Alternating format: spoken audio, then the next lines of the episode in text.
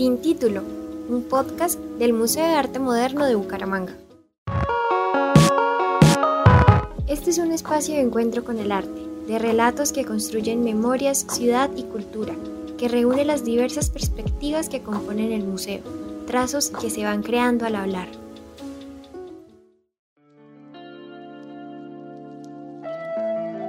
En junio y julio de 2021 se inauguró el Gran Salón Todos los Artistas Un Espacio, Salón de Artes Visuales en el Museo de Arte Moderno de Bucaramanga. Este espacio tenía como propósito crear un ambiente propicio para estimular el diálogo en torno a cada una de las obras que presentaron los artistas participantes, con el fin de visibilizar y exponer lo mejor del arte en sus diferentes etapas de crecimiento artístico. De allí surgió esta exposición colectiva abierta al público que mostró el gran potencial creativo, investigativo y productivo de los artistas de la región. El diálogo intergeneracional caracterizó el Gran Salón Todos los Artistas Un Espacio 2021. Esta fue la intención del Museo de Arte Moderno de Bucaramanga al estimular y desarrollar un diálogo estético entre las tres generaciones que se han propuesto para este salón, que son trayectoria emergente, intermedia y reconocida. Este año se pudo observar en la premiación del Gran Salón el diálogo que surgió entre las nuevas generaciones con los artistas de trayectoria intermedia que ya han explorado el entorno artístico santanderiano y los artistas reconocidos quienes actualmente contribuyen con su legado y sus técnicas. Para esta edición 2021, los curadores del museo, teniendo en cuenta que el arte se recrea, eligieron a Luisa Fernanda Prada, artista emergente, como la ganadora del Gran Salón, con su obra Florecer.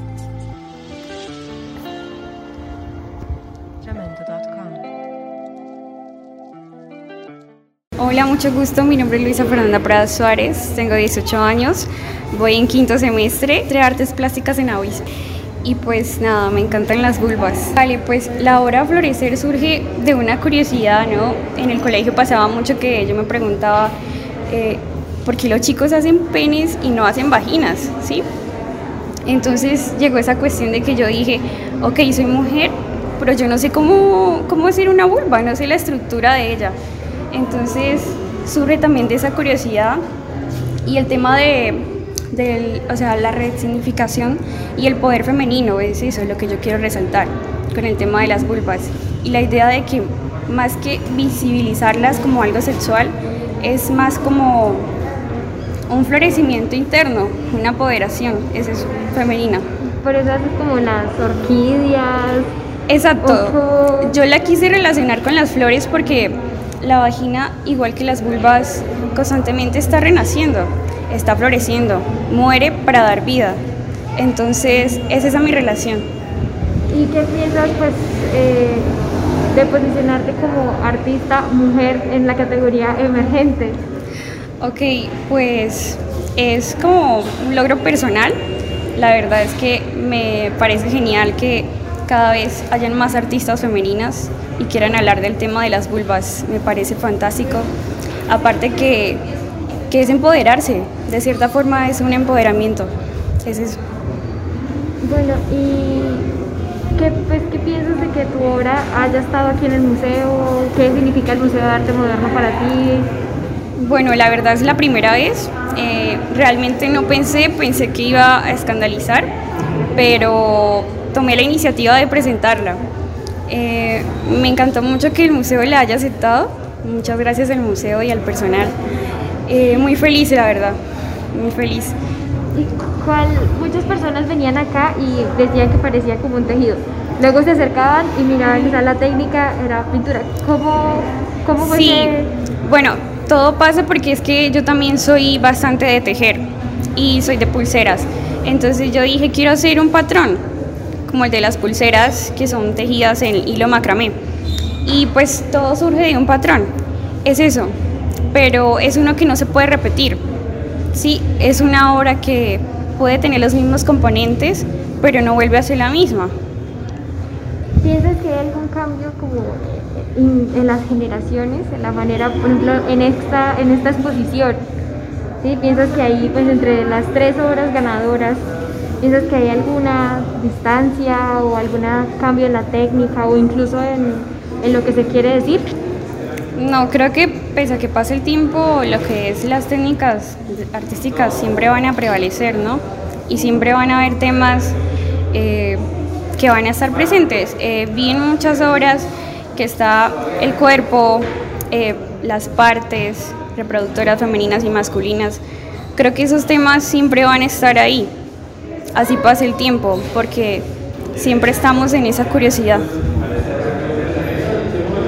¿Algo más que quieras eh, contar o decir? Pues no sé, me gusta mucho el color. Eh, puedo parecer que soy como muy dark, muy gótica, pero realmente me encanta, soy muy colorida en las obras. Eh, ¿Y hubo algún patrón o alguna cosa para que decidieras, por ejemplo, los ojitos, los pelitos, o sea, cosas, detallitos? ¿Cómo fue esa...?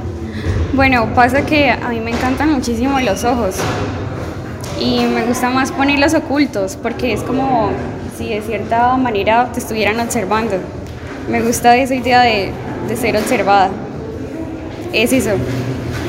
Eh, y pues nada, decirte que pues esto no lo hice en ninguna aplicación digital, todo fue manual, así.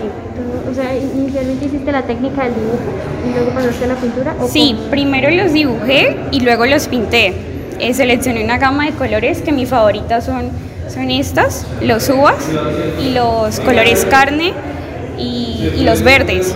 Pero no fue nada digital, todo fue plasmado. Por eso te decía que puedo hacer otras con los mismos componentes, pero no vuelve a ser la misma no podría reproducirla igual. Y, algo así como también hubo apoyo de otras, no sé, teorías feministas o algo así. Sí, sí, a mí me encanta muchísimo la lectura y yo estuve leyendo un libro que se llama Víboras, putas y brujas de Roberto Suazo. Ahí fue donde me basé y donde me inspiré para la obra.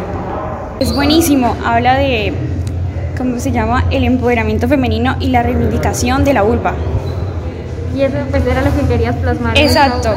Entonces, eso fue lo que, por lo que yo me motivé y dije, quiero hacer algo así, pero sin visibilizar la vagina como algo sexual. Sí, quiero ah, hacer la vagina, pero que no se vea sexual, que se vea como visualmente atractiva, bonito.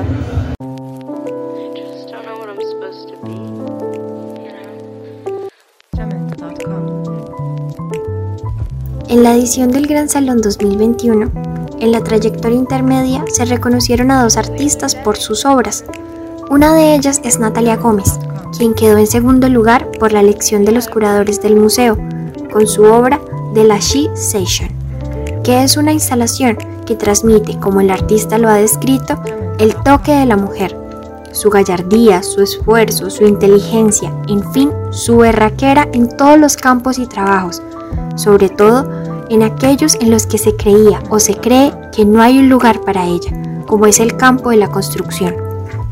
En esta misma trayectoria, el artista Juan Ordóñez Lacerna con la fotografía La Garza Real fue el ganador de la obra favorita del público, la cual se elegía a través de un formulario que se encontraba en las redes sociales virtuales del Museo de Arte Moderno de Bucaramanga. Además, pudimos conversar con Sandra Milena Acosta, que presentó en el Gran Salón 2021 la fotografía Escribiente, la cual evoca memoria, recuerdo y técnica.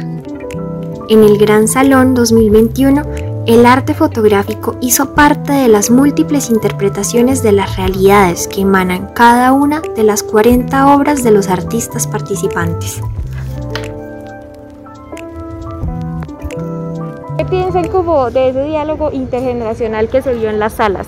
A mí me parece positivo que las generaciones estén unidas, que se mezclen, que se vean los diversos trabajos, sobre todo que las nuevas generaciones vean que tienen oportunidad de mostrar su trabajo artístico y estético, aprender de las generaciones anteriores y creo que este proceso de todos los artistas de un espacio se está consolidando y va a lograr durante el tiempo trascender y hacer que venga más gente, sobre todo nueva, a renovar la nueva escena artística y plástica de la ciudad.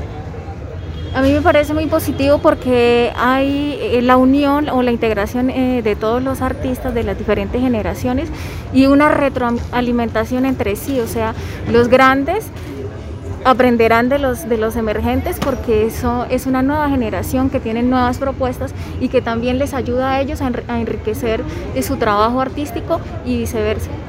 Con esta, pues la ganadora del espacio fue una de chica de la categoría emergente. ¿Qué piensan de eso? O sea, ¿cómo en las distancias del momento en el que ustedes fueron la generación emergente y la generación que ahora está llegando a estos espacios? Nosotros somos de, de, la categoría intermedia, pero a mí me parece súper bien que los la categoría emergente gane, porque eso los incentiva a seguir mostrando su trabajo.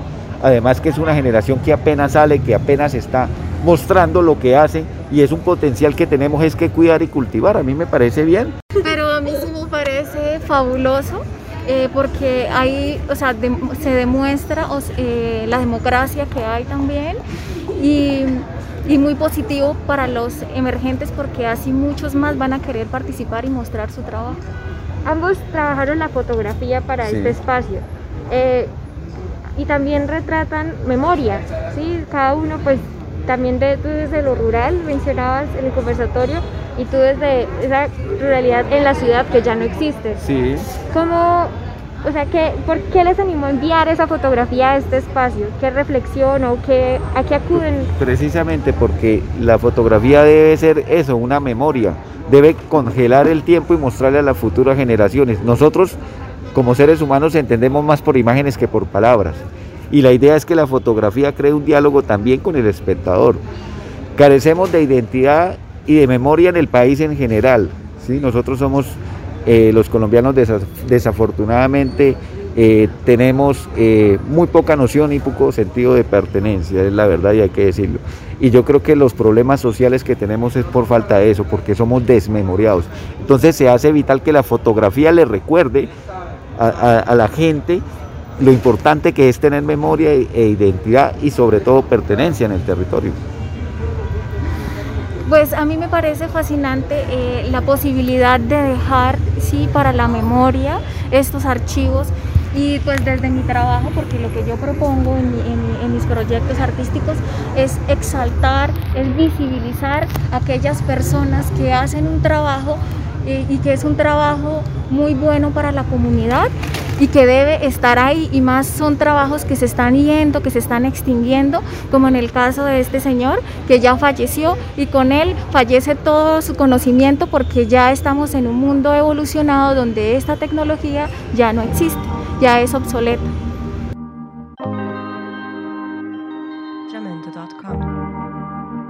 De los artistas de trayectoria reconocida, Jaime Abril fue el tercer ganador del Gran Salón este año, con su obra El oficio, Sam el instalador, de la serie El observador observado, cuya técnica convencional es que el público espectador se reconozca en la obra.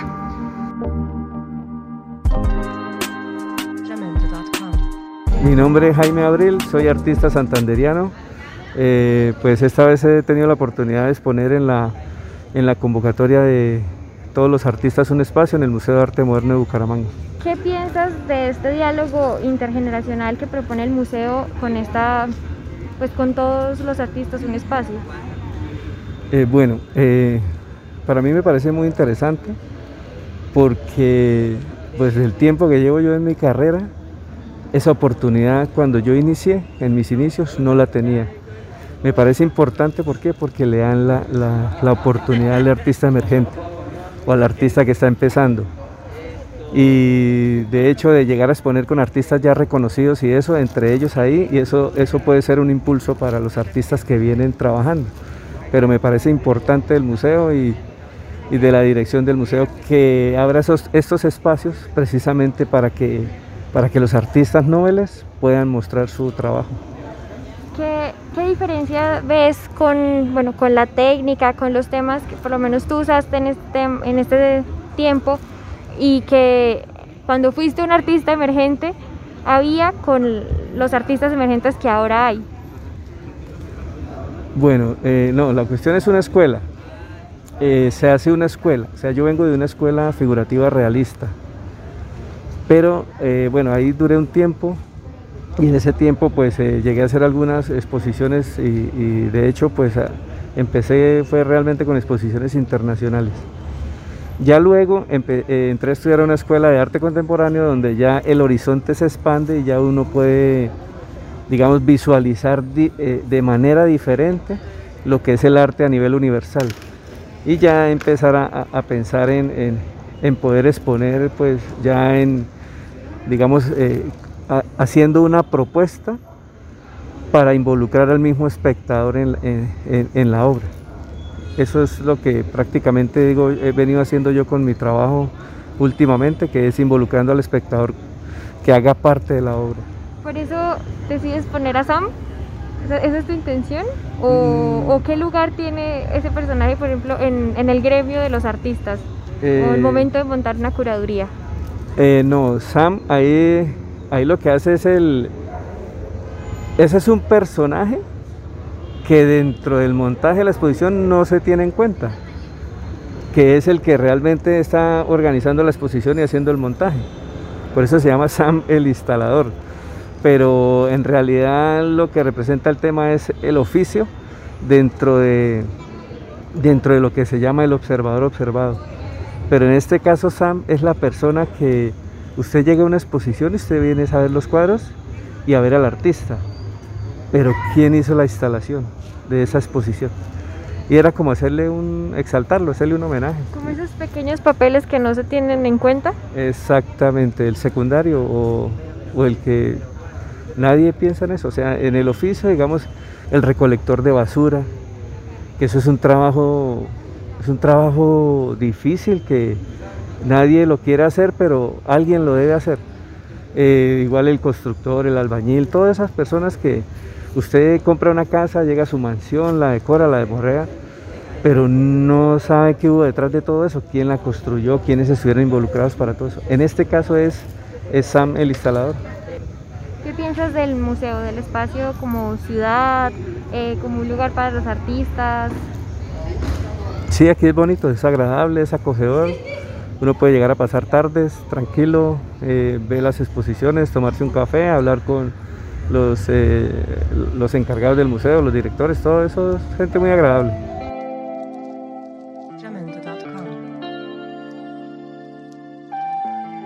Para el Museo de Arte Moderno de Bucaramanga, la perspectiva del público espectador es valiosa.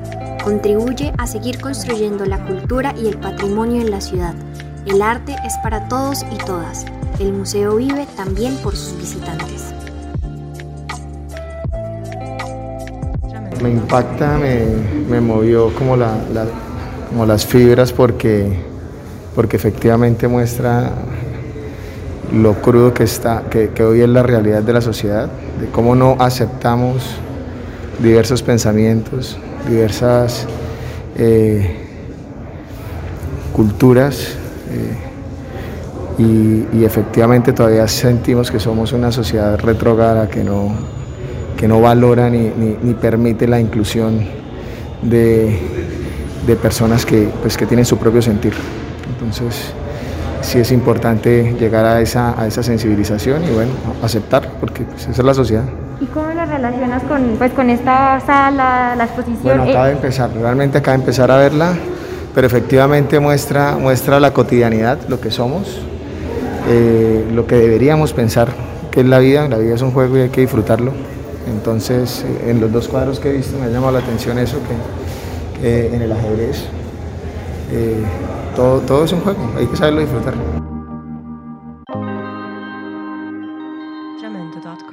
Como museo es un orgullo saber que trabajamos así, que ahí estamos y seguiremos procurando un lugar que apoya, divulga y recrea espacios para los artistas en la región. Museo de Arte Moderno de Bucaramanga con el apoyo del Ministerio de Cultura, el Programa Nacional de Concertación Cultural, el Instituto Municipal de Cultura y Turismo y la Alcaldía de Bucaramanga, junto a la Gobernación de Santander, presentó el Salón de Artes Visuales, Todos los Artistas, un espacio 2021.